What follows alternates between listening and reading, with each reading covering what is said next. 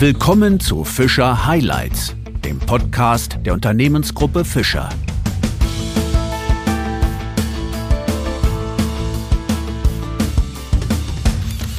Zu einer neuen Ausgabe von Fischer Highlights begrüße ich Sie sehr herzlich. Vor über 20 Jahren habe ich als Journalist über hoffnungsvolle Startups geschrieben, über die aufkommende Startup-Kultur in Deutschland und über eine sich damit verändernde Arbeitskultur. Die Wahrheit aber ist eine andere. Deutschland ist bis heute kein Start-up-Land und die Voraussetzungen in Deutschland ein Start-up zu gründen sind mehr schlecht als recht. Einer, der daran unbedingt etwas ändern will, ist Thomas Hoffmeister. Er ist Chief Commercial Officer, also CCO der Creatize GmbH, einer Manufacturing Cloud Plattform, die die Zusammenarbeit zwischen produzierenden Unternehmen stark vereinfacht. Er ist aber auch Gründer und Vorstandsvorsitzender der Startup Angels, Gründer der Tech Startup School und außerdem ist er Mitglied im Beirat unserer Unternehmensgruppe Fischer. Mein Name ist Wolfgang Pott. Herzlich willkommen bei Fischer Highlights, Thomas Hoffmeister. Hallo Pott, vielen Dank für die Einladung heute. Sie sind ein ausgewiesener Experte, wenn es um Startups geht. Was begeistert Sie so an diesen jungen Unternehmen? Also ausgewiesener Experte ist immer so ein großer Ausdruck. Es war schon immer ein Hobby von mir, in Startups zu investieren. Ich habe schon Ende 90er Jahren in New York in ein Startup erfolgreich investiert. So fing das Ganze ein bisschen an. Habe dann selber 2016, Wie alt waren Sie da? Damals, oh, was war ich denn da? Äh, keine 30. Ja, oh, genau. Habe dann, äh, dann in den, jetzt vor zehn Jahren angefangen, wieder in Startups sehr stark zu investieren, sehr stark mit ihnen zusammenzuarbeiten. Habe selber 2016 ein, ein Startup gegründet, die Firma Fabricado, die mittlerweile übernommen worden ist von, von Creatize. Ähm, darum ist der Hauptsitz ist in Berlin. Und das hat mich schon immer fasziniert. Also die Arbeitsweise, dass man einfach Legacy-Technologien umgehen kann, neue Wege gehen kann, unabhängig von Systemen, die schon da sind, Denken, die schon da sind und auch Verantwortung. Viele Leute, junge, aber auch, auch auch erfahrene Unternehmer, die dann einfach Verantwortung übernehmen und, und einen neuen Weg angehen. Äh, das habe ich schon immer fasziniert und darum macht mir so Spaß, in Startups zu investieren. Ich habe es mittlerweile bei 15 Startups bin ich investiert, in Deutschland, aber auch in den USA, auch in China, in Asien. Und es ist faszinierend, diese, diese Entwicklung zu sehen. Wie behalten Sie da den Überblick bei 15 Startups, in denen Sie in irgendeiner Form investiert sind? Ah, da müssen Sie schon natürlich einen Überblick behalten, aber so viel sind es jetzt wieder nicht. Man ist dann nicht auch ständig beschäftigt mit denen. Ein paar bin ich im Beirat, da muss ich mal gucken, was läuft, aber sonst ist man mehr verfolgt, das Team, man ist in denen wieder in Kontakt. Die haben ja gewisse Medien, wie man die kontaktieren kann und äh, da gibt es ein paar ganz tolle dabei und wie alle Portfolios auch gibt es ein paar Krücken dabei. Die schaut man nicht mehr so lange an, da hofft man, dass vielleicht noch was passiert. Das ist ganz klassisch äh, der Weg. Das hört sich ja sehr hoffnungsvoll an, wenn man Ihnen so zuhört. Ihre Begeisterung müsste sich aber eigentlich ja in Grenzen halten, denn die Startup-Kultur in Deutschland lässt doch sehr zu wünschen übrig. Ich habe dazu im Mai ein Gespräch in unserem Podcast mit dem Zukunftsforscher Christopher Peterka geführt. Hören wir da mal rein.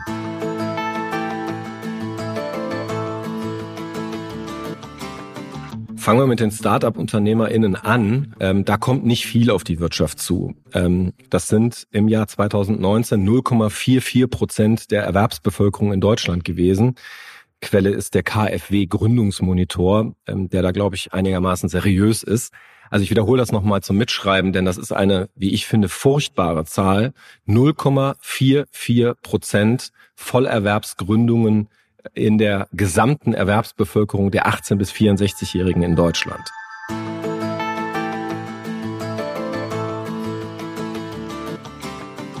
Also ich gebe Herrn Petaka recht, dass wir in Deutschland keine richtige Unternehmerkultur haben. Wir haben auch keine richtige Helden ich weiß nicht, wenn Sie mal den Tatort anschauen, dann ist immer der Böse, ist immer der Unternehmer. Ja, zumindest der Mörder oder der Böse. Früher war es der Gärtner, jetzt ist es der Unternehmer. Und das ist so ein bisschen leider in unserer Kultur drin. Uns fehlen so richtig diese, diese Leitpersonen, wie jetzt in den USA, Steve Jobs, Elon Musk oder, oder ähm, Jack Ma in China, wo Leute richtig begeistern. Das fehlt uns, ja. Und wir haben natürlich schon eine Kultur bei uns gehabt. Wir haben ja die Daimlers, die Benz, Bosch, SAP und natürlich Fischer als gegründete Unternehmen, erfolgreiche Unternehmen, die wirklich auch rausgegangen sind, neue Produkte entwickelt haben und auch, auch begeistert haben. Wir haben ein bisschen verlernt, wahrscheinlich in Deutschland, so ein Produkt äh, wirklich komplett neu zu denken oder Prozesse neu zu denken oder Geschäftsmodelle neu zu denken. Wir sind super gut in inkrementellen Entwicklungen, in Produkten verbessern. Wir sind Weltmeister in Technologien in dem Bereich. Ein bisschen haben wir vergessen, richtig toll Produkte nach vorne zu bringen. Und wir haben natürlich auch ein gewisses Vertrauen in große Namen. Ja, man nimmt nur einmal die, die Corona-App. Ja, die wurde mit der Telekom gemacht und mit SAP gemacht. Ich hätte mir gewünscht, wenn wir rausgegangen hätten, zehn Startups gesagt, ihr habt hier Geld, rennt los, macht was und die beste Lösung nehmen wir dann. Ja, so ein bisschen Wettbewerb und auch Vertrauen in, in, in Startups. Das ist leider bei uns nicht da, weil wir vertrauen großen Konzernen und weil wir glauben, mit inkrementellen Entwicklungen uns wirklich weiterzuentwickeln. Das ging auch sehr lange sehr gut. Das hat ein bisschen uns in Schwierigkeiten gebracht in den letzten Jahren. Und was machen dann die Amerikaner oder die Chinesen? Beide haben Sie ja angesprochen. Was machen die da anders als wir? Ja, ob sie so viel anders machen, ist immer schwer zu sagen. Natürlich ist sehr speziell. Man muss in den USA anschauen, wo kommen die viele der Ideen ja her. Technologiebereich natürlich an der Ostküste, aber da wirklich in vielen Neuentwicklungen, Plattformen natürlich aus Silicon Valley. Und Silicon Valley ist ein ganz spezieller, sagen wir mal, Entwicklung oder Umgebung gewesen. Äh, mit der DARPA damals als, als Forschungszentrum, da sehr viele Ideen vorangetrieben worden sind, die dann in den Markt gekommen sind. Mit Stanford University, mit den Hippies, die dann nach, nach Kalifornien kamen. Diese Mischung vor 30, 40 Jahren war einfach so der, der, die Entwicklung und diese Cradle, wie man sagt, für diese Neuentwicklungen. Das ist sehr speziell. China ist wieder ein ganz anderer Fall. China war natürlich äh, eigentlich immer eine Großmacht, immer sehr groß als, als auch, auch mit Innovationen auf der ganzen Welt, war dann plötzlich 100 Jahre vom Markt weg. Die Chinesen selber sprechen ja von 100 Years of Shame und haben jetzt ein riesiges äh, ähm, Aufholungsbedarf. Ja, sie wollen wirklich hinterherkommen, haben große Ambitionen und nach vorne zu kommen. Drum, das kann man nicht immer alles vergleichen. Ja, also von dem her, das sind zwei spezielle Fälle. Ja, und wir müssen einfach unseren Weg finden. Wir müssen unsere Umgebung schaffen, wir müssen unsere Prozesse schaffen und einfach die Umgebung äh, so ermöglichen, dass einfach die Startups und neue Ideen, neue Entwicklungen, aber nicht nur bei den Startups, auch in Unternehmen nach vorne getrieben werden, die wirklich auch Sprunginnovationen sind und nicht nur reine äh, Verbesserungen und Entwicklungen sind. Sie sagen, wir müssen das Umfeld schaffen und die entsprechenden ähm, Möglichkeiten bereitstellen. Das heißt aber aktuell, wenn wir uns den Status angucken, ist Deutschland kein Start-up-Land. Ja, Sicherlich nicht, weil wir eben so in unserem Rhythmus so drin waren und auch damit auch erfolgreich gelaufen sind. Und dann jede erfolgreiches Modell, das sehen wir auch in Unternehmen auch, brauchen wieder Zeit, sich weiterzuentwickeln, wenn, wenn Veränderung kommt. Und die Veränderung kommt immer von außen. Das heißt, du musst sich anpassen. Aber ich bin da sehr zuversichtlich. Wir haben tolle, tolle Startups mittlerweile, auch tolle ähm, ähm, Unicorns wie Celonis, wie Personio, Lilium, Volocopter, Enpal. Das sind alles Firmen, die in den letzten Jahren entstanden sind, die wirklich auch Treiber in ihrem Bereich sind, als Plattform oder als Produkte. Und wir haben Umgebungen wie Berlin. Ja, ich meine, Berlin hat sich toll entwickelt, auch als Startup-Szene. Sehr, sehr viele internationale Leute kommen dahin. Die meisten Firmen wird Englisch gesprochen, gucken, dass viele Leute dazukommen. Ein großer Erfolg von Unternehmen, wo Startups ist ja eine sehr diverse Basis zu haben und das schafft Berlin auch neben London, auch neben Paris äh, zu machen. Also ich bin da doch recht, äh, recht hoffnungsvoll und positiv. Mhm. Aber insgesamt, wenn man jetzt auf Berlin schaut oder ähm, den Vergleich mal mit dem Silicon Valley anstrebt, ähm, so etwas gibt es ja in Deutschland nicht. Sowas muss sich ja auch über Jahre bzw. Jahrzehnte sogar etablieren. Aber hätte da Berlin oder der Speckgürtel von Berlin irgendwelche Chancen und Möglichkeiten? Also ich, ich sehe die Chancen enorm. Wir beklagen uns halt immer sehr gerne in Deutschland. Wir warten immer, uns fehlt zum Beispiel 5G oder uns fehlt jenes und so weiter. Wir dürfen nicht auf System warten, wir müssen einfach Sachen entwickeln und die entwickeln sich dann parallel dazu. Und das ist so ein bisschen, was ich manchmal beklage, dass wir dann teilweise oftmals auf was warten, ja, anstatt nach vorne zu gehen, als Unternehmen auch, als Startups, auch Unternehmen selber und sagen, wir machen es einfach und sehen, wie das Ganze weiterentwickelt. Wird die Startup-Szene möglicherweise auch ein bisschen von der Politik gebremst? Sie haben eben mal das Beispiel der Corona-App angesprochen. Äh, die von, der, von SAP und der Telekom entwickelt wurde. Ähm, das hätten durchaus auch Startups machen können, sie sind aber nicht zum Zuge gekommen. Also wird an einem Beispiel mal aufgehängt, wird ähm, die Startup-Szene von der Politik gebremst? Also ich glaube nicht, dass sie von der Politik gebremst wird. Im Gegenteil, die Politik versucht sie ja nach vorne zu treiben, weil sie versucht ja einfach äh, äh Wege zu setzen, dass auch dann Förderungen dazu in die Richtung kommen. Es ist eine Kulturfrage und es ist eine Frage der Gesellschaft. Wir sehen ganz viele Startups, die jetzt erfolgreich werden, sind erfolgreich. Warum? Weil andere Startups diese Technologie nutzen. Personio zum Beispiel, eine ganz, ganz tolle Personalsoftware oder Plattform, die unheimlich gut funktioniert bei Startups. Warum? Weil natürlich kein Startup erstmal eine HR-Abteilung aufbauen will, Personalabteilung aufbauen will und sehr, sehr viel darüber machen kann. Jetzt plötzlich sehen Unternehmen, das funktioniert und nutzen es auch. Und die beste Finanzierung von Unternehmen für Startups ist ja nicht die Finanzierung oder die Förderung. Die beste Förderung ist ja Umsatz. Das heißt, Leute nutzen diese Produkte. Und witzigerweise ist bei den Startups, wird viel unter Startups diese neuen Produkte genutzt. Natürlich ist diese Volumen noch viel zu klein, ja. Aber erst dann bei großen Unternehmen. Große Unternehmen trauen sich nicht, Sachen auszuprobieren. Und diese Chance fehlt uns ein bisschen. Das sieht man in den USA sehr starke Kulturen. Man sieht ein Startup relativ schnell als ein potenziell großer neuer SAP, ein neuer Fischer und investiert da rein im Sinne auch von Umsatz, von Partnerschaften, dass wir direkt zusammenarbeiten. Und dieses Vertrauen ist keine Frage der Politik, ist ein Vertrauen, ist eine Gesellschaftsfrage. Wir müssen als Gesellschaft sagen, die Jungs können das, die können das entwickeln und das ist ein zukünftiges Unternehmen, das wir auch äh, vertrauen können.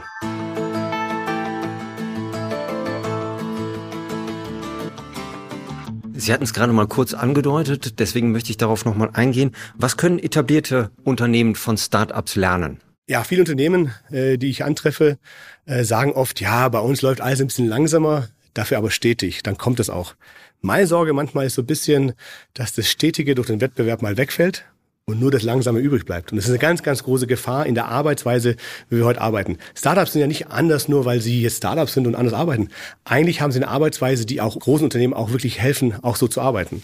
Ich war früher ein Freund davon, wenn man in Startup investiert hat, auch als Unternehmen, dass man sie ganz, ganz stark trennt von einem Unternehmen, dass die zwei Kulturen separat sind. Mittlerweile bin ich der Meinung, so schnell wie möglich auch zu integrieren und dass diese Startups diese Arbeitsweise übergeht auf die Unternehmen, weil die Geschwindigkeit gilt nicht nur für die Startups, das ist ja die Chance, die sie haben, die Geschwindigkeit gilt auch für Unternehmen. Sie müssen schneller werden, aber nicht schneller, indem man mehr rumrennt und die Gegend, sondern einfach neue Prozesse angeht, Sachen ausprobiert, Sachen ständig probiert, neue Softwarelösungen, auch im Vertrieb Softwarelösungen probiert und nicht einen riesen Rollout-Plan für ein Jahr und dann guckt, ob es läuft und dann bevor es nicht funktioniert, sondern probieren, funktioniert, nicht funktioniert, nächstes probieren, einfach sehr schnell werden, weil das ist die Chance, die die Unternehmen haben und das können sie auch von den Startups lernen was nicht eine getrennte Kultur, sondern eigentlich eine Entwicklungskultur, die Gemeinschaft funktioniert. Herr Professor Fischer, der Inhaber der Unternehmensgruppe Fischer, ähm, benutzt immer gerne das Bild des großen Tankers, des langsamen Tankers und der Schnellboote.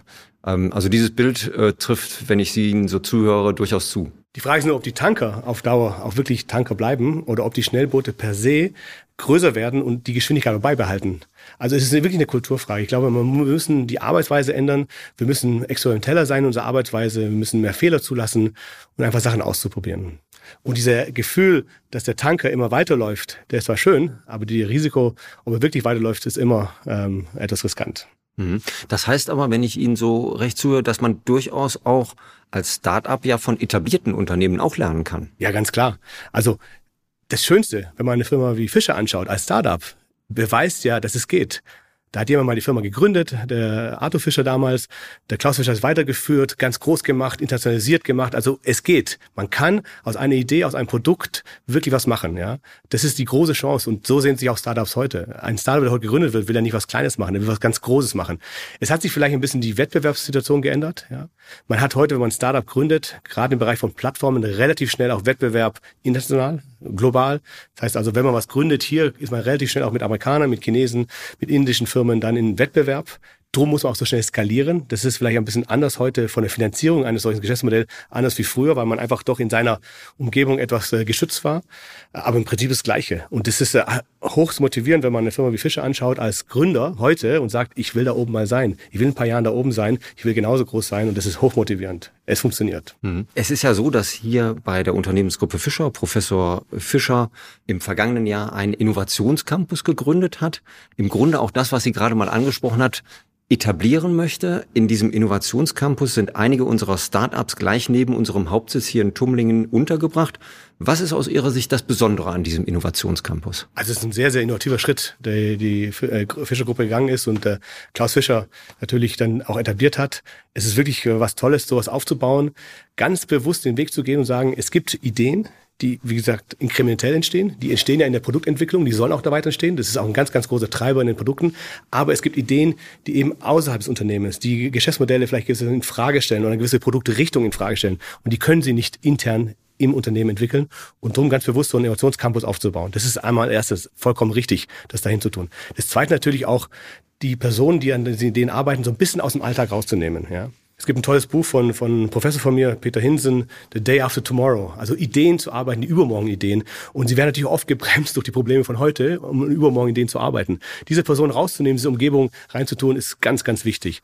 Das dritte, dass sie auch dort Coaches haben, dass die unabhängig von der Idee einfach diesen Weg, wie man auf Ideen entwickelt, einfach begleiten, unterstützen, beschleunigen. Das heißt, die Personen können sich auf die Idee konzentrieren und werden unterstützt von den Verfahren dahin zu kommen, weil es sind auch Wege, wie man äh, solche Ideen entwickeln kann. Und was ich ganz, ganz toll finde, Sie haben auch schon Innovationscampus in Richtung China aufgebaut, Sie haben schon ein Team dort aufgebaut. Diese Interaktion, die da herrscht, über Kulturen hinweg, über Grenzen hinweg, ist ganz, ganz wichtig und das ist wirklich äh, wegweisend, was die Fischer-Gruppe hier schon gemacht hat und äh, Klaus Fischer angetrieben hat, Professor Fischer, diese Idee nach vorne zu treiben, sehr, sehr wichtig und ein ganz toller Weg. Also all das, was Sie angesprochen haben, findet sich im Innovationscampus? Genau. Also das war, zumindest hat sich so aufgebaut.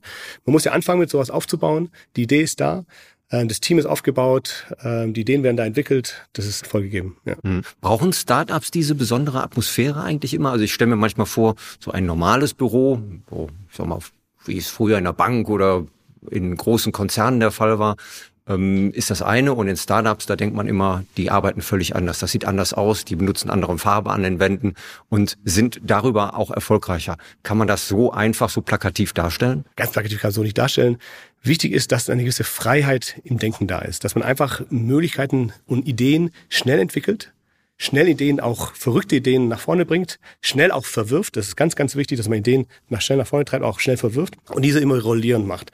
Die Gefahr ist manchmal, dass man gerade in etwas rigideren Strukturen versucht, Ideen immer weiterzuentwickeln, weiterzuentwickeln und man hätte früher schon erkennen können, dass vielleicht nicht die ganze richtige Richtung ist. Also diese Freiheit zu haben, zu probieren, auszuprobieren, nicht geschafft, neue Wege zu gehen, auszuprobieren, immer diesen Kreislauf zu machen, da braucht man eine gewisse Umgebung und Arbeitsweise. Wichtig natürlich ist das Team. Diversität ist ganz wichtig, sei es vom, vom, vom Gender her, von der Kultur her, von den Sprachen her, von der Expertise her, auch vom Alter, ganz wichtig. Viele Startups sind relativ jung, aber ich sehe sehr erfolgreiche Startups, die auch gute Durchmischung haben in dem Bereich. Vertrieb, Viele Startups fangen was an, tolle Ideen, Technologien, sieht man auch in Unternehmen, aber man muss das Produkt auch wirklich verkaufen. Vertrieb ist A und O. Wie strukturiere ich meinen Vertrieb? Wie bringe ich das Produkt voran? Timing ist natürlich ein Thema. Wir haben viele Produkte, neue Innovationen gesehen, die im Markt gekommen sind, die teilweise zu früh waren. Da muss man einfach ein gutes Gefühl entwickeln, wo der Markt hingeht, ja. Und natürlich auch keine Angst vor Konkurrenz. Man, wenn man eine Idee hat, jede Idee, die man hat, auch größere Ideen, gibt's schon im Markt. Irgendwo in einer Form. Man ist nie ganz allein da.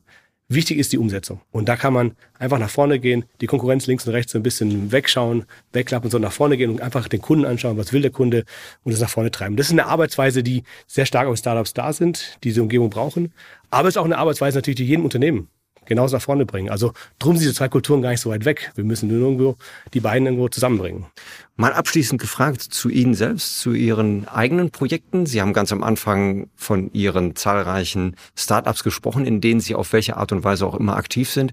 Was sind so Ihre nächsten persönlichen Projekte, die Sie so im Blick haben? Also klar, mein voller Fokus ist äh, für Creatize, das ist meine Firma, der, oder Fabricado, die ich an Creatize dann verkauft habe, das ist meine Firma, da bin ich voll drin. Ähm, aber bin weiterhin mit den Startup Angels, äh, schauen wir, sehen wir so viele neue Ideen, neue Startups, die kommen. Das ist immer sehr begeisternd. Wie gesagt, als Hobby machen wir das hier nebenher abends immer, schauen sehr, sehr viele Startups an, haben viele schon investiert äh, mit, der, mit der Gruppe zusammen. Und es geht nie aus. Die Ideen gehen nie aus und das ist einfach faszinierender Markt.